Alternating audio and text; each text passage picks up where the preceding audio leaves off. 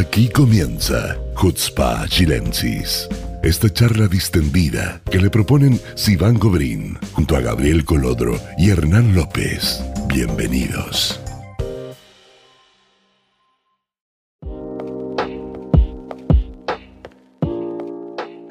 Buenas tardes amigos, ¿cómo están? Muy bienvenidos a Hutzpa Chilensis.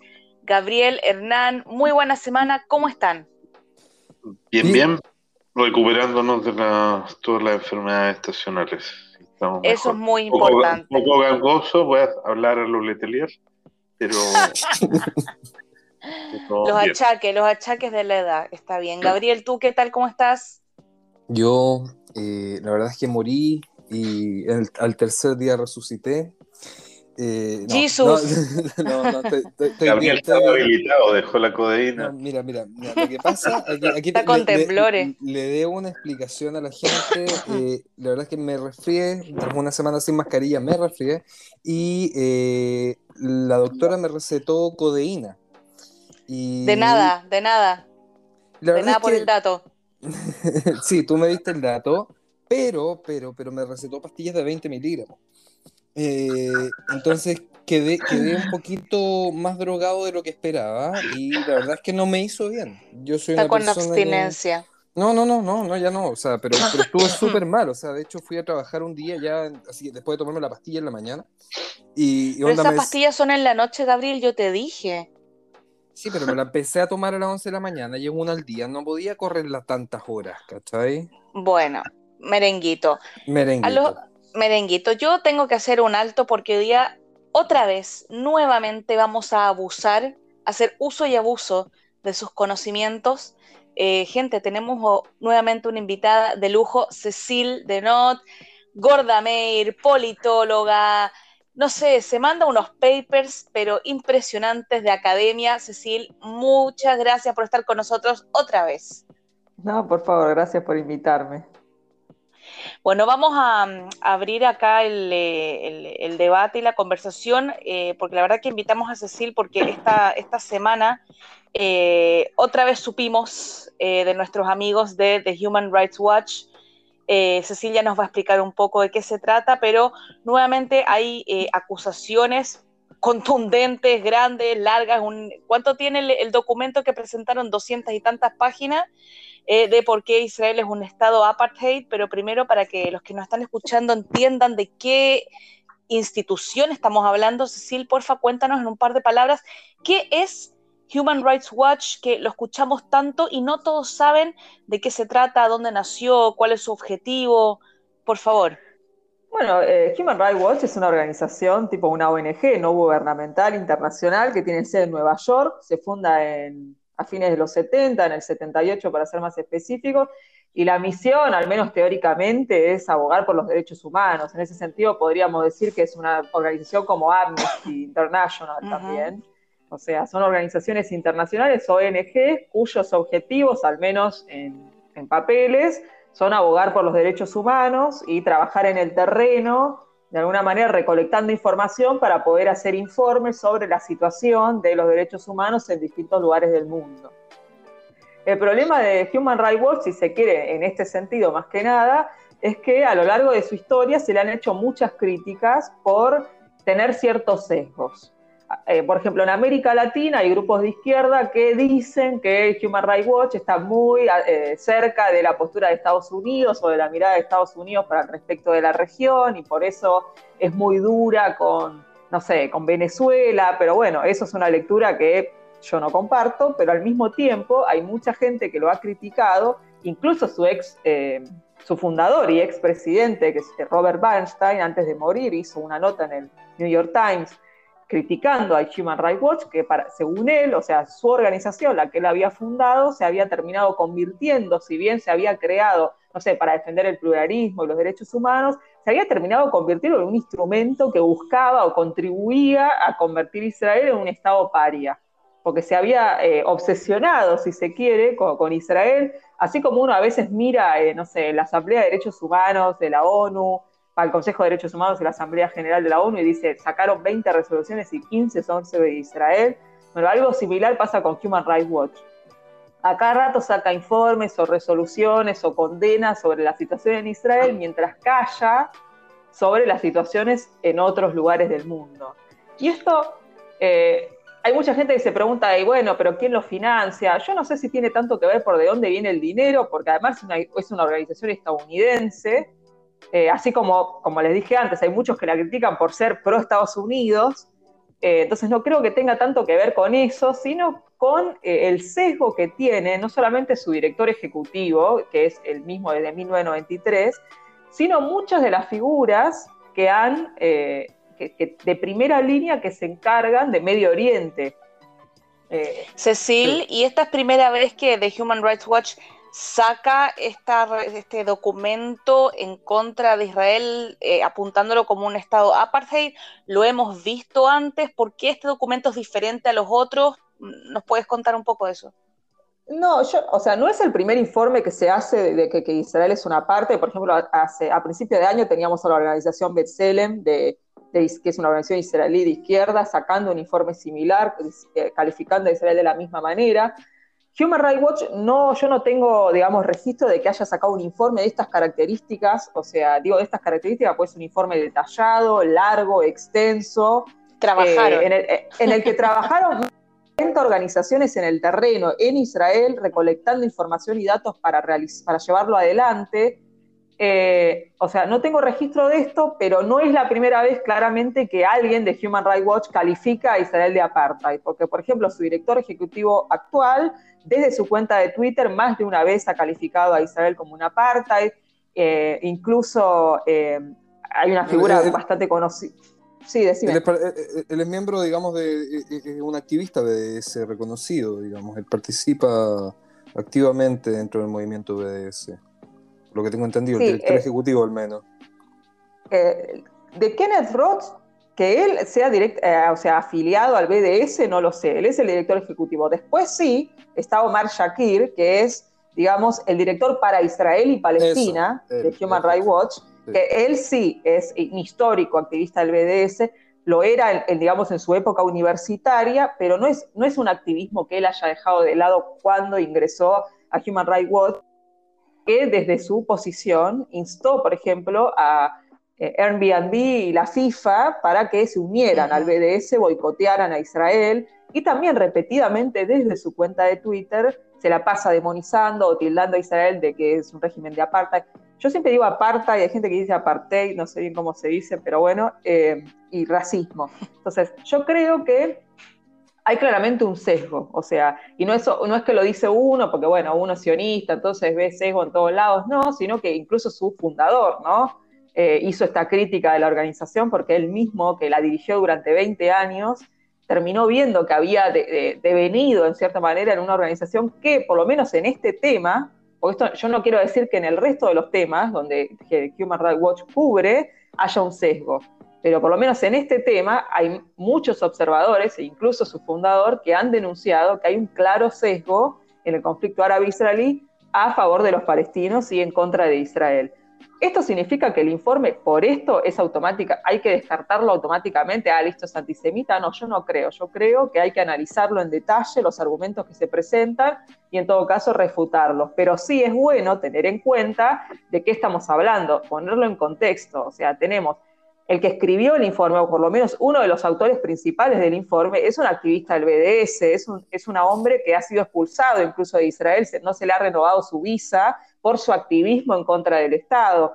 Tenemos una organización denunciada por múltiples personas de tener un bias, un sesgo contra Israel, y donde tiene funcionarios de primera línea, incluso su director ejecutivo general, que eh, son profundamente anti-israelíes. Entonces, sí hay que tomarlo en ese contexto. No es el primer ataque o, que se hace contra Israel desde esta organización. Incluso recordemos que Donald Trump en una época quiso tildarla, digamos, declararla una organización antisemita directamente.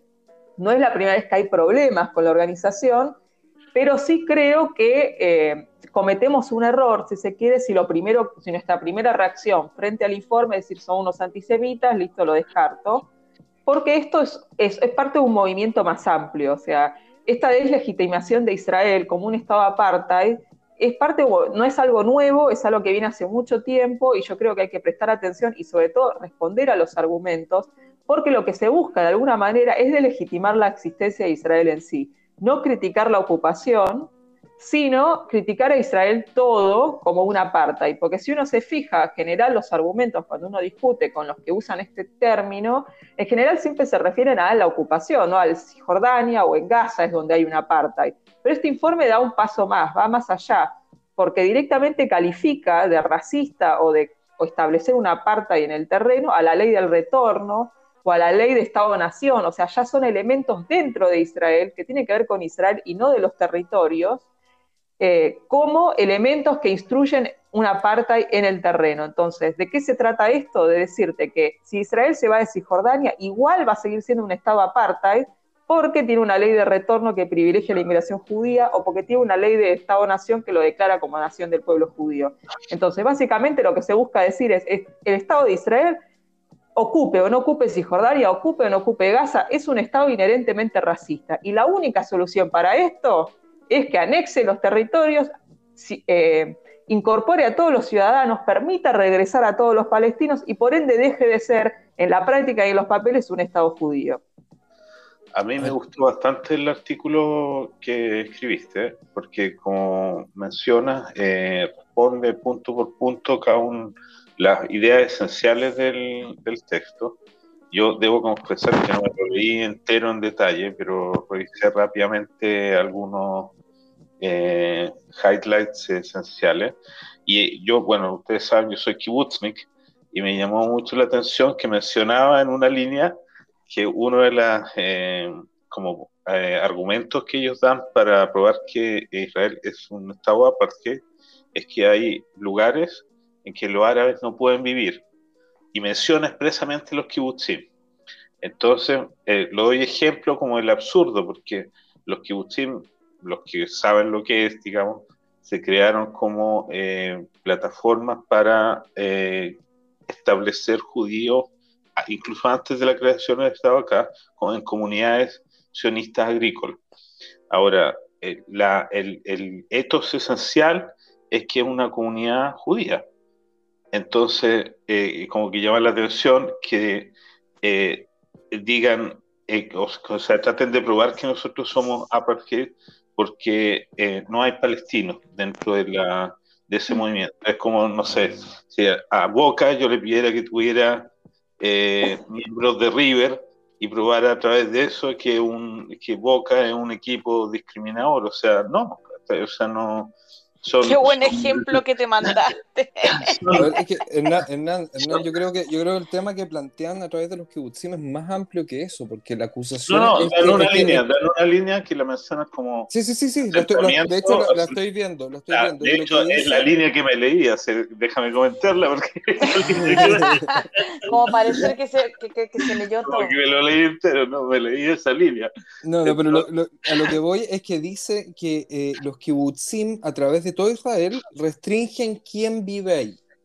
Entonces, en el fondo lo que están planteando es que eh, las entidades como Kibbutzim se, se reservan como el derecho de admisión y es algo absolutamente normal dentro de los kibbutzim, incluso dentro de la, dentro de la sociedad israelí, y sin, digamos, sin considerar si esta persona es árabe, o judía, o etcétera, digamos. Hay, hay, hay un proceso de, de, de, hay un postulación. claro, qué sé yo, que, que es natural y así ha sido durante la historia, entonces... Además que no es en este rigor, ¿verdad? Porque yo siempre lo doy Gesser como ejemplo, porque esta es una cosa que yo explico cuando la gente viene a visitar Gesser, que de hecho en ha vivido gente de, origen palestino, no como miembros, pero sí por periodo, porque hay, hubo claramente en determinados momentos condiciones históricas o políticas que determinan que efectivamente no había, eh, no ocurría frecuentemente. Pero así como no es, no es frecuente que alguien, un judío, se vaya a vivir a un barrio eh, árabe en una ciudad, porque es una cuestión que tiene que ver con que tú vives con la gente que son tus eh, pares o, eh, digamos, hay barrios en las ciudades que son mezclados y hay barrios que no son mezclados.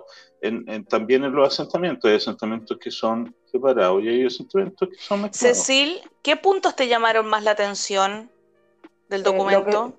No, lo que iba, solamente una, rápido agregar una cosa a lo que decía él. Sí, eso es, clave. O sea, fíjense también que muchas veces los drusos piden permisos para construir barrios exclusivamente drusos, o sea, porque viven con su propia comunidad. Eso no significa que después el druso no convive con el israelí, con el árabe, normalmente en la vida diaria, pero tienen ciertos barrios, o sea, que son de su comunidad. Eso no significa que estamos hablando de un apartheid. Pero más allá de eso, o sea, es curioso que digan, ah, pero no hay un árabe en un kibutz. ¿Por qué no hay un judío en Palestina? Me pregunto yo, porque no hay ninguno. A ver, o sea, yo, creo que aquí el, informe tiene un tema súper súper claro y, y, es la razón de, la por qué, de por qué se sostiene como informe. El informe está construido quitándole eh, la nacionalidad a los palestinos. Los palestinos no son mencionados como un, como un ente nacional la, nacionalidad palestina, como digamos la identidad palestina regida por la autoridad palestina, no tiene ningún peso dentro de este informe. O sea, cada vez que se menciona el por qué Israel es apartheid, es porque eh, se denomina a los palestinos como una amenaza demográfica, eh, porque se hace judeización de lugares que son de población palestina, como Jerusalén, Galilea o el Negev. Eh, se habla de la mayoría palestina, no, no se toma a los palestinos como una nación sino que como una raza. Y ahí es donde se plantea, digamos, que Israel hace una, en el fondo, discriminación. Pero si lo planteáramos como que los palestinos son una nacionalidad, no tendría ningún sentido, porque ¿por qué un Estado tendría que garantizar los derechos de los ciudadanos de otro Estado? ¿Me entiendes a lo que voy? No, es que claramente, o sea, y, conectando con lo que decía Iván de, que, de qué es lo que llama más la atención, llama la atención que no hay absolutamente, no solo ninguna responsabilidad al lado palestino de la situación en la que estamos actual, sino tampoco ninguna agencia. Primero que los palestinos son todos lo mismo, o sea, se trata de la misma manera a los palestinos de Gaza, a los palestinos de Cisjordania, a los de Jerusalén Este y a los que están en Israel, porque a los árabes israelíes se los considera palestinos iguales que los que están en Gaza o en Cisjordania. Son todos árabes y son todos lo mismo. Entonces, eso por un lado. No en ningún momento se le reconoce algún tipo de autonomía. O sea, los acuerdos de Oslo para este informe no existieron porque los palestinos no tienen ninguna autonomía. Israel tiene igual control de los palestinos de Jerusalén Este que los árabes israelíes, que los de Gaza. O sea, no existe jamás, porque Israel controla todo. O sea, es como que en algún momento, no importa cuánta autonomía tengan los palestinos, incluso si tuvieran un Estado, para esta para esta forma de encarar el conflicto es como que siempre van a estar bajo control israelí, salvo que les anexe y les dé nacionalidad. O sea, ese parece ser el mensaje de alguna manera. No importa cuánta autonomía tenga, porque este informe la pasa por encima, la ignora, no, no vamos a, o sea, es lo mismo, por eso eso lo quiero enfatizar, o sea, los árabes son tratados todos de la misma manera, en ningún momento se habla del Hamas, de, la autonomía, de la separación, de que Israel se fue de Gaza, de cuánto control tiene sobre cada uno de estos territorios, o sobre incluso dentro de Cisjordania de, de cuáles áreas, porque no tiene el mismo control de un área que de la otra. Eso se pasa todo por encima. Los árabes son todo un colectivo unificado que están todos bajo control israelí y todo, absolutamente todo de su vida depende de lo que haga Israel. Eso por un lado llama la atención porque primeramente es totalmente falso y engañoso pero además también pasa por encima las identidades de las personas en el terreno. La inmensa mayoría de los árabes israelíes no se identifica como una entidad palestina, sino que se identifica con Israel. Entonces, al mismo tiempo los está poniendo a todos en la misma bolsa, no está considerando absolutamente, a ver, la autonomía que tienen los palestinos, eh, por ejemplo, en Cisjordania, es algo que han elegido ellos mismos. Ellos han creado la institución, la autoridad palestina, en acuerdos legalmente vinculantes y reconocidos internacionalmente. Entonces, es como que también estoy pasando por encima acuerdos que los mismos palestinos han firmado. Entonces, les quito absolutamente toda gente. Estas personas que simplemente son receptoras de la acción israelí eh, y los unifico a todos. Y además, que esto es algo también curioso, se los presenta, ¿no? Eh, porque este informe no, va solo con texto, sino que lo acompañan imágenes. Eh, que buscan ejemplificar de alguna manera la, distinto que, se vive si sos judío o árabe, y se pone imágenes o, gráficos, ¿no? donde se, dibuja un judío y a un árabe y se compara su situación.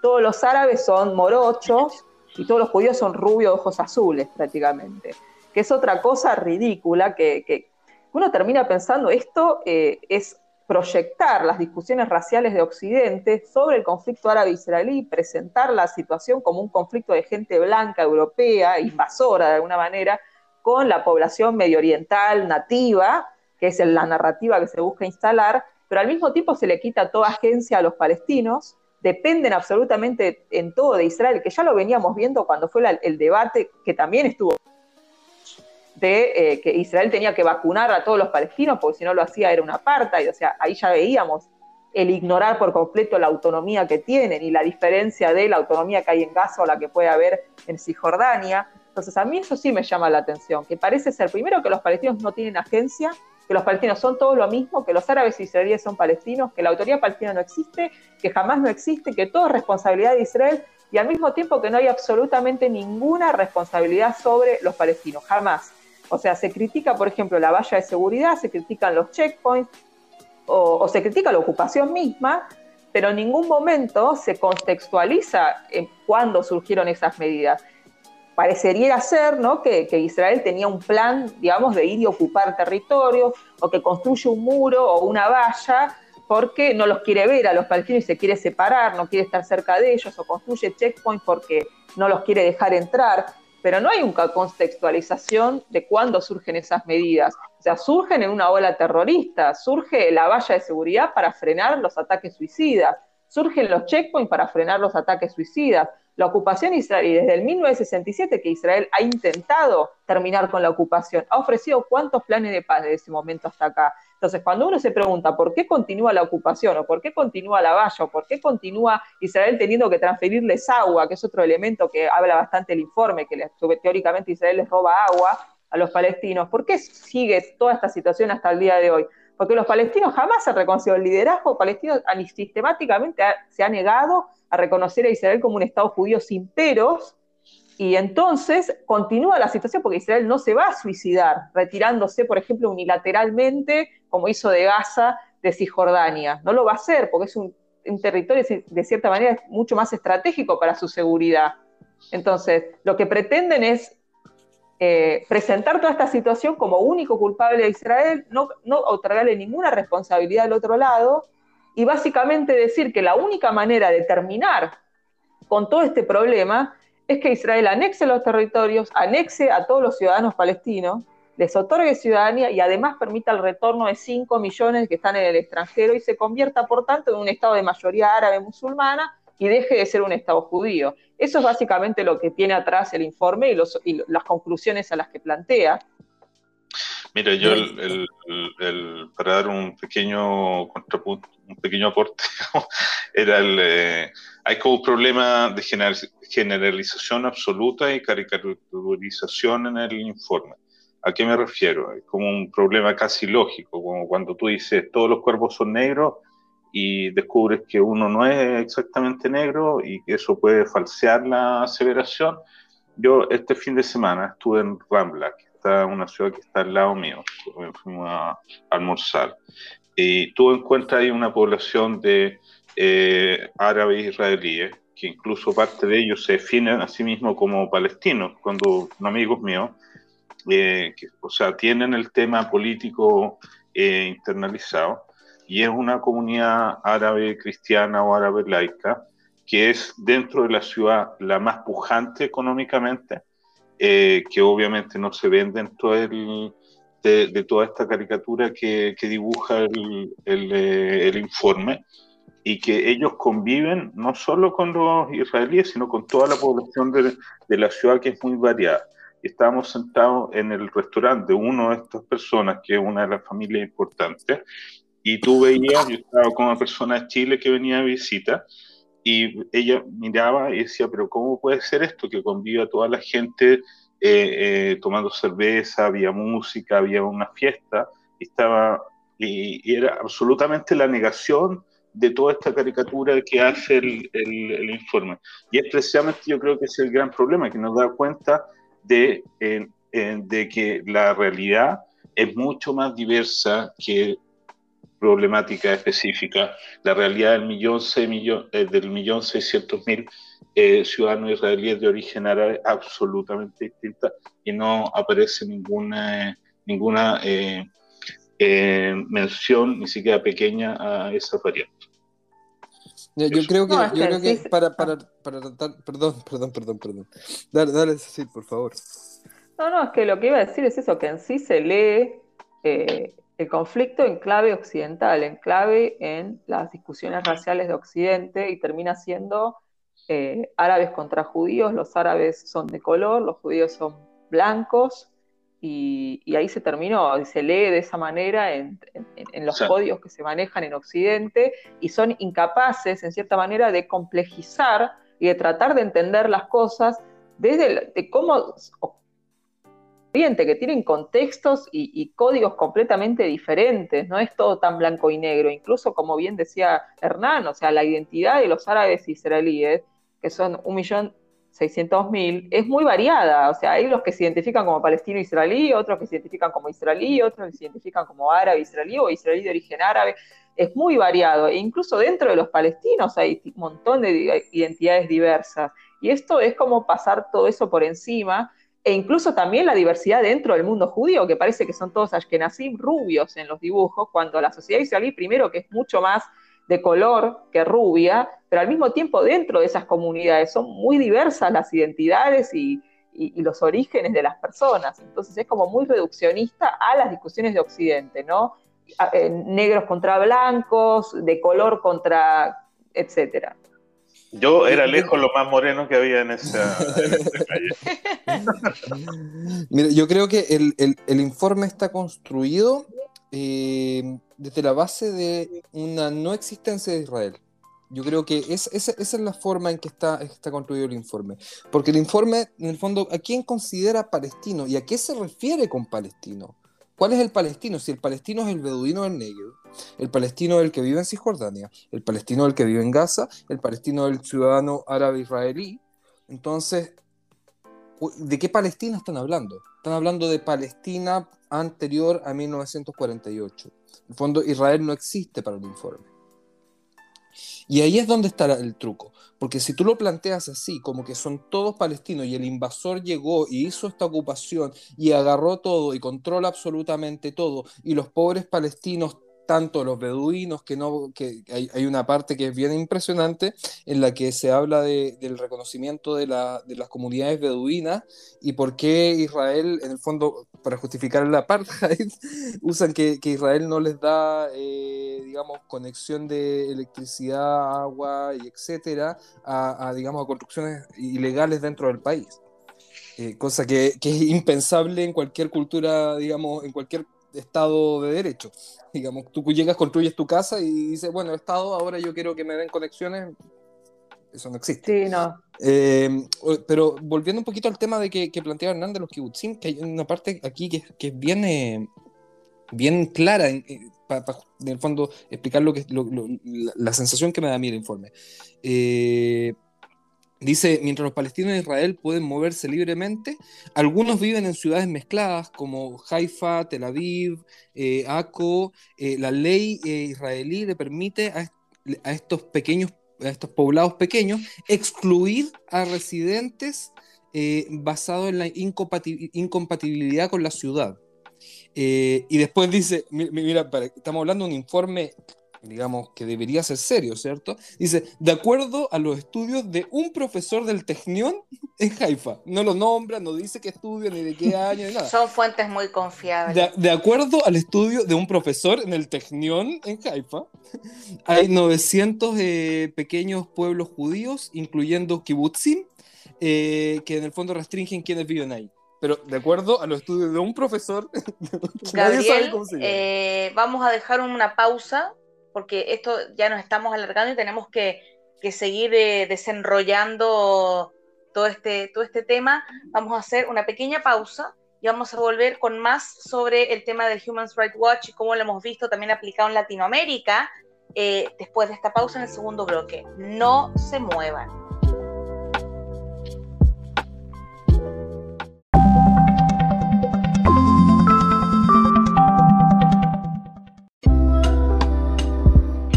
Seguimos con el segundo bloque, amigos de Chutzpah Chilensis. Vamos a seguir hablando del tema del que estamos eh, analizando antes. Cecil, gracias por quedarte con nosotros en el segundo bloque. Ya explicamos un poco de qué se trata de Human Rights Watch, qué informe fue el que se presentó ahora último y con este artículo espectacular de Cecil donde refuta cada punto principal eh, y ahora quiero que nos traslademos y traslademos esta institución y todo lo que eso conlleva a Sudamérica.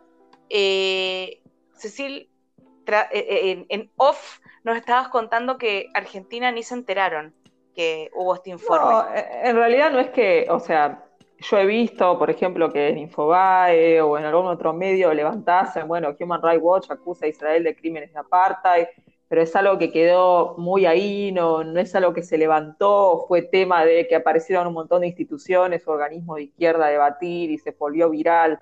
Realmente para mí acá pasó bastante desapercibido, no así obviamente en Chile, pero lo, es, si yo elegí también escribir, por ejemplo, yo escribí una nota al respecto, no tanto como reacción a que en Argentina se, hiciera, digamos, un escándalo grande a raíz de esto, que nada fuera. Acá yo creo que en Argentina eh, pasó bastante por arriba, pero también porque Argentina está viviendo un contexto difícil en sí el país y no, no, no es un tema que realmente vaya a despertar demasiado interés en este momento yo creo que tampoco la gente tiene tanto para enganchar. O sea, en Chile hoy en día están eh, a full con este tema y siempre, especialmente la Federación Palestina, usa como, como fuente eh, Human eh, Rights Watch para, para, ciertos argumentos. No sé, Gabriel, cuenta tú un poco, un poco, en pocas palabras. Por favor, let's Mira, es que me estoy compensando por el capítulo que me salté, así que no. Eh, ¿Cómo, se vivió eso en Chile? Bueno, en Chile lo aproveché. La semana pasada estuvimos pendientes del bueno, el tema que tocábamos la semana antepasada eh, en el Senado de Chile, donde se mencionó este, este informe. Ah, de hecho, el presidente de la Federación Palestina, que estuvo la semana pasada en el Senado, eh, anunció que digamos que le había enviado el informe a todos los senadores y diputados del Congreso de Chile, por ende todos lo recibieron. Por sobre esto, eh, la Federación Palestina también hizo publicidad de toda la prensa chilena que lo cubrió. Tendríamos que mandarle a todos los senadores el artículo de Cecil. Yo creo que sería buena idea. Yo creo que sería Para hacerme famosa con la comunidad palestina de Chile. Sí, dale nomás. Un, enemigo más, un enemigo menos. Qué tan terrible puede ser, ¿no? ¿Nos das permiso? Aparte, yo como que cumplo todos sus eh, eh, prejuicios porque soy rubia y eso, entonces van a decir, acá está, llegó la colonialista. Claro, va a colonizar. La colona, oye, colona, eh, ¿nos das permiso de, de hacer esto masivo? Yo no tengo problema, sí. O sea, después no, anota, anota, Gabriel. está, grabado, está grabado. Oye, avis, háganle propaganda de la revista Basilea. sí, debería ser. Basileamac.com. Tendríamos que hacerle nosotros, pero bueno, estamos con. para, la para, la, próxima invitación te vamos a hacer un jingle y te lo vamos a cantar. Ahí está. no, bueno, pero volviendo al tema, eh, esto, esto, salió en todas las prensa chilenas. La Tercera, El Mercurio, CNN, Cooperativa, Bio Bio, ADN, El Mostrador, EMOL, etcétera, etcétera, etcétera. Además, de hecho, con Sivan, ¿te acuerdas que tuvimos una discusión con Rafael Cavada por Twitter al respecto? Ah, una maravilla. Fue, fue una, una, paseada, pero impresionante. Lo sacamos a pasear a Rafael Cavada. Rafael Cavada, un periodista chileno eh, muy, eh, ¿cómo decirlo?, pinturita, por decirlo de alguna forma, una persona que, le gusta llamar la atención de una u otra forma. Eh, y hace pocas semanas empezó a ser conductor en un canal nacional. ¿ok?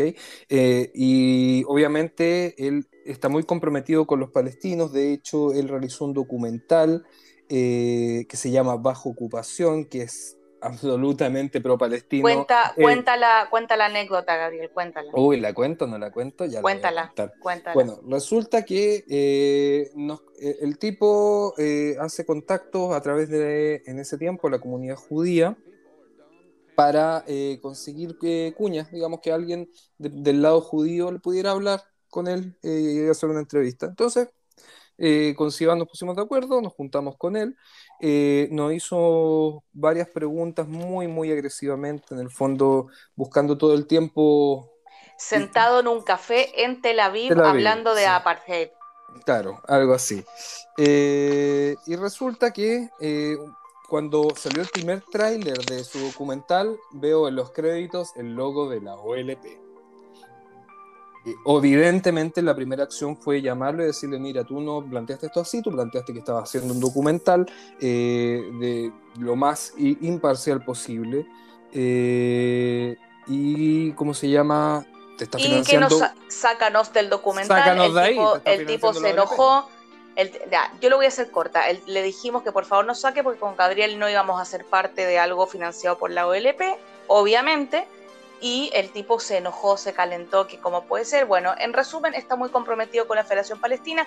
Esta semana yo descubrí que él estaba tuiteando sobre el tema de las vacunas, yo le contesté, él me contestó con un, o sea, con un discurso, la verdad que repitiendo como loro, le mandé un artículo que yo escribí sobre la vacunación palestina con todas las, eh, con la ayuda de Hernán, con, con toda la base de, de información y eh, no, no supo qué contestar, obviamente Gabrielito no se aguantó y se metió también en la conversación. Y él ahí apelaba, uno de sus argumentos era apelar al Human Rights Watch y, a ver, hay, un tema, porque aquí, el, aquí yo creo que tenemos que ver el Human Rights Watch un poco como vemos la ONU. Eh, a la ONU la vemos con luces y sombras, porque por un lado eh, gracias a la ONU se logró generar eh, la independencia de Israel desde la resolución de 1947 y por otro lado la ONU nos da, como decimos en Chile, como caja todo el tiempo. Eh, Human Rights Watch también ha tenido informes, ha desarrollado informes sobre los abusos de derechos humanos en Palestina. De hecho, hay una entrevista bien importante de este canal alemán que Hernán lo sabe pronunciar muy bien, ¿Ah? No sé qué me pillaste El canal alemán que tú sabes. Ah, la Deutsche Welle, no es una pronunciación yo, yo, yo, prefiero decir W para no dejar ahí, para no quedar tan mal. Eh, Deutsche Welle. Ah, Eso fue como más italiano. Bueno, el, el punto es que eh, hay una entrevista a Severe Cat eh, hecha por Tim Sebastian, que en paz descanse, eh, donde le saca este informe y le dice, mira, el informe de, Human Rights Watch dice que ustedes eh, torturan a la gente, incluyendo, digamos, tortura con electricidad. Ah, eh, digamos, o sea, a mí, a mí me hizo mucho el símil con las torturas dentro de la dictadura chilena. Entonces, le, planteo esto al tipo Cavada y le digo, mira, o sea, hace dos años eh, un, representante del gobierno palestino asumió que estos informes eran ciertos y que ellos torturan a su propia gente a través del Human Rights Watch y no dijiste absolutamente nada. Pero, de la misma forma, pero de la misma forma el mundo no dijo absolutamente nada sobre esos informes y hoy día sale este informe sobre Israel donde está prácticamente escrito en un código hecho para que calce a la fuerza, porque quitarle la nacionalidad a Palestina a los palestinos y seguir diciéndole palestinos es una estupidez, digamos, eh, cognitiva. Eh, pero ahí está, y ahí están todos los medios que lo siguen publicando. Y obviamente tenemos más en Chile. ¿Te eh, sorprende? ¿Me sorprende? Mm, no, a mí me sorprende. No. me sorprende, pero sí no me gusta, no me gusta porque es una estrategia que es muy difícil de explicar el por qué es, está equivocado y es muy fácil hacer digamos, la verdad, digamos la, verdad, o sea, nadie les contestó. O sea, si no hubiera sido porque a, Cecil tuvo la, iluminación de escribir algo bien argumentado y bien trabajado. Yo no vi ninguna otra respuesta. Por lo menos yo no he visto ningún texto que intente siquiera eh, responder al asunto. bueno, yo por, yo, por ejemplo, lo que decía es obviamente que falta, porque, por ejemplo, hoy hablamos del tema de los kibutzim o de las construcciones, eh, porque también está todo el tema, como yo decía en un, principio, de Jerusalén Este, del acceso a la ciudadanía de los palestinos de allí, o incluso las construcciones precarias en el Negev que mencionaban. Hay muchos detalles para mencionar que obviamente yo no puse, porque si no me iba a quedar algo eterno, no me iba a leer nadie, no tenía sentido, pero sí me parece bueno que a partir de esto puedan aparecer otros escritos que por ahí vayan más al detalle en estos otros temas, porque hay mucha tela para cortar, hay muchas cosas para responder, pero es imposible, o sea, tenemos que terminar haciendo un informe de 213 páginas nosotros también para responder, y es como que nadie lo va a leer. Yo, yo, creo que la mejor respuesta que podemos usar hoy día, desde los países que reconocen a Palestina como Estado, como Chile, Argentina también reconoce a, Palestina como Estado, eh, es eh, justamente generar este contrapunto de que si un informe no está reconociendo a los palestinos como ciudadanos de un Estado, no puede ser utilizado en países que sí reconocen el Estado palestino. Así de simple. Ahora yo te hago una pregunta. Ahora, que, ah. no, ahora que no va a haber elecciones, que, que las suspendieron, que los palestinos suspendieron las elecciones, ¿se hará un informe sobre dictadura en los palestinos? ¿Alguien lo va a hacer? No, ya, ya culpan a Israel aparte de eso, pero... Eh, sí, bueno. Sí, lo que, lo, que iba a comentar sobre lo que decían de, de, los informes de Human Rights Watch es que creo que a ambos, a ambos nos pone en una situación complicada. Por ejemplo, Human Rights Watch hace informes o ha criticado crímenes de lesa humanidad, por ejemplo, en China, por su tratamiento a los uigures. Entonces, hay en otras áreas, como yo mencionaba en un principio, que me parece que ha hecho un trabajo real de denuncia de situación de derechos humanos. También incluso cuando hicieron ese informe denunciando torturas en la autoridad palestina, y a ver, yo no tendría ningún problema que hicieran informes denunciando violaciones a los derechos humanos en Israel, o denunciando violaciones de derechos humanos que se producen por la ocupación. Me parecería totalmente válido. El problema es que cuando uno tiene que salir a tiene que salir a decir Human Rights Watch es una organización sesgada, después a uno le es difícil presentar el informe de Human Rights Watch que critica a Palestina como si fuera válido, porque si no, ¿cómo es? A veces es una porquería, pero a veces está buena. Y del otro lado les pasa, eh, pasa lo mismo, te lo presentan como si fuera la, la, palabra santa cuando critica a Israel y después se hacen los tontos cuando critica a China. Yo creo que ese es el problema de que estas organizaciones de derechos humanos, en este tema en particular, porque en general siempre es en este tema, lo mismo pasa con Amnesty, siempre están, muy, siempre están sesgadas, o sea, porque es más activismo que, otra cosa. Y eso también quita credibilidad a la hora de compartir informes de, otros temas.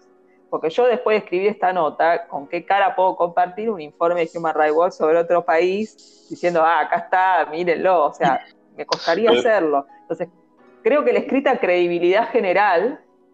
Eh, y nada, o sea, es obviamente una situación sesgada, como, y por último, digamos, que quiero mencionar, así como este hombre se juntó con ustedes a hablar en Tel Aviv en un café, estas personas que trabajaron, 40 organizaciones trabajando en Israel para recolectar información y escribir este informe, el solo hecho de que trabajar, lo mismo Betzelem, que es una organización israelí, el solo hecho de que todas estas organizaciones, que este hombre puede trabajar eh, con total libertad en Israel para hacer informes denostando al país y tratándolo de inherentemente racista y llamando a su destrucción, el solo hecho de tener esa libertad de, operar en el país con esas condiciones para tener esos objetivos, te da una idea de que no estás operando bajo un régimen de apartheid. O sea, el solo hecho que me exista y pueda difundir los videos que difunde de, los excesos que comete el ejército israelí y denunciarlo, te da una idea. O sea, yo quisiera ver cuánto dura una organización o una ONG que denuncia estas cosas desde el territorio de la autoridad palestina. No olvidemos que hay muchas ONG palestinas que funcionan en el territorio israelí justamente porque no pueden hacerlo en sus territorios, como pueden ser las organizaciones por los derechos homosexuales, por ejemplo. Entonces creo que todos esos contrastes no se tienen en cuenta, que no significa decir que no se puede criticar a Israel, no se puede criticar la ocupación, pero sí hay que hacerlo también de manera honesta. O sea, ¿por qué existe la ocupación israelí? Bueno, también hay que incluir en la ecuación el terrorismo palestino, la intransigencia palestina, el maximalismo palestino, la negativa sistemática de reconocer a Israel como Estado judío, que terminan en estos mismos informes eh, eh, haciendo lo mismo, porque en sí la idea que se desprende, la idea principal de este informe es que Israel no tiene derecho a existir como Estado judío. Es así, o sea, el solo hecho de existir como Estado judío es ejercer una apartheid, declararse como Estado-nación del pueblo judío es apartheid. No, tiene, no puede ser, y y bueno, o sea, y como decía Gabriel, esta es la visión. La Palestina que tiene en la cabeza la Palestina de antes de 1948, todo eso es Palestina, Israel es un invento colonial, hay que desmantelarlo, que también tiene que ver con eso. Si yo critico la ocupación o la valla con intenciones de, bueno, esto tiene que mejorar, es una cosa. Pero si yo tildo al Estado como inherentemente racista, como estructuralmente racista, como estructuralmente aparta, y la solución para la aparta no es la modificación, es la abolición. Entonces, esa es la idea que se desprende en sí del informe. Israel tiene que desaparecer como Estado judío no tiene derecho a existir como Estado judío. Sabes que yo tengo una muy breve experiencia con alguna de estas organizaciones. Me tocó trabajar un par de veces en proyectos eh, con ellos. Y es curioso porque el análisis que ellos hacen de cualquier cosa termina siempre eh, eh, fundamentado en la ocupación. Me acuerdo que nosotros hablábamos de los problemas de agua y había organizaciones de gente muy valiosa. Por ejemplo, estaba el comité este que contra la destrucción de casas y las otras que ustedes mencionaban, Betel, el eh, Rabinos por eh, Derechos Humanos, más un montón de organizaciones, y un montón de organizaciones, no, no, perdón, no eran curiosamente un montón, eran pocas organizaciones palestinas, porque en el lado palestino no hay muchas organizaciones sociales, ni muchas ONG eh, que quieran trabajar con israelíes. Y el, eh, bueno, lo, que quería decir eran dos cosas. Una, que el pensamiento siempre era circular, que, eh, bueno, por la ocupación, esto, esto, esto, entonces, ¿qué es lo que tenemos que, eh, que cambiar? Es la ocupación. Siempre partíamos de la ocupación y cerrábamos la ocupación. Y lo otro, como anecdótico, es que el único lugar donde nos podíamos juntar era en, eh, en, eh, en, como a la entrada de Beitiala, pasando el, pasaba el, el, checkpoint, a la izquierda había un hotel y ahí nos juntábamos todos, porque los israelíes no podíamos entrar en el territorio de ellos, eh, porque ellos mismos decían que era inseguro para nosotros, y porque ellos no querían entrar al territorio de nosotros, porque al volver iba a ser inseguro para ellos. Entonces, había una, una curiosidad que ellos decían que nosotros éramos la causa de todo el problema, pero eh, en su propio territorio, donde ellos controlaban, el grado de inseguridad era inmensamente mayor para todos, tanto para ellos como para nosotros. Eh, bueno, así sí va a estar pidiendo que, que cierre un poco el, el, tema. Creo que ha sido un, da como para varios programas más. Le agradezco a, a Cecil, que siempre es realmente una, se ha convertido rápidamente en una inspiración para todos y una fuente, bueno. un referente. Tampoco quería, tanto mal. No, es absolutamente así, no estoy exagerando nada. Tienes razón, y, tienes razón. Hiciste algo que nadie, que nadie, que que quizás muchos pensaron en hacer, pero nadie lo hizo realmente. Nadie lo hizo. Y, y, y, y lo, hiciste, y lo hiciste bien, en el tiempo correcto y, de la forma correcta. O sea, a mí, de verdad me gustó mucho, de hecho lo compartí eh, bien eufóricamente, cosa que no suelo hacer. Ahora pero sí creo, pero Perdón. como último sí creo que como las cosas que mencionamos acá, que sí son detalles que por ahí están buenos, de también cuando vas más al hueso, por ejemplo, el tema de las construcciones en el Negev, que no le dan electricidad, eh, que son cosas que yo por ahí pasé, porque si no se volvía algo súper extenso. Sí estaría bueno profundizar un poco por ahí lo que yo escribí, poder hacer a partir de ese texto más aportes y más debates que complementen un poco las respuestas, pero sí que se eh, instaurar, si se quiere, un poco la costumbre de que cuando salgan estos informes, porque muchas veces la reacción es, ah, son antisemitismo, y se terminó, esa es la reacción, se los descarta por antisemita. Pero estas cosas siguen circulando, y desde afuera, de una posición más imparcial, lo que se ve es que sale un informe detallado, con, con críticas, que, que, se critica esto, esto y lo otro, y del otro lado, antisemitismo. Entonces, eso es lo que hace que esos argumentos prendan mucho más, porque no se presentan argumentos de por qué son falsos. Entonces yo creo que por más que sí, obviamente podemos hablar que hay mucho antisemitismo detrás de estas cosas, hay que empezar a responder y hay que empezar a tener a mano argumentos rigurosos para empezar a decir, no, el hecho de que no permitan la construcción en el D no es apartheid, no, la ley de retorno no es racista, no, la ley de Estado-Nación no es apartheid. Incluso fíjate que muchas en Europa dicen lo mismo. O sea, empezar a tener estas cosas y empezar a usarlas para responder a estos ataques en lugar de descartarlos automáticamente como antisemitas, por más que podamos pensar que en realidad lo son. Bueno, eh, bueno, Cecil, muchas gracias. De verdad que. Ah, perdona, es que con Hernán nos, nos pusimos. No, no autocerramos. Yo, el único problema de Cecil es que es muy buena para hablar. ah, hablo mucho, sí. Hablo mucho, perdón. Cecil, no, no, muchas gracias, de verdad, por eh, otra vez por. Eh, por, eh, por, tu aporte. Vamos a seguir conversando el tema. Amigos, los invito a leer el texto de Cecil y, y todo lo que ella escribe también es muy, muy bueno. Basilea, eh, revista Basilea. En Basilea, en revista Basilea. Así que bueno, eh, gracias. y nos vemos. Gracias a ustedes. Nos escuchamos, en verdad, la próxima semana en un nuevo capítulo de Spa Chilensis.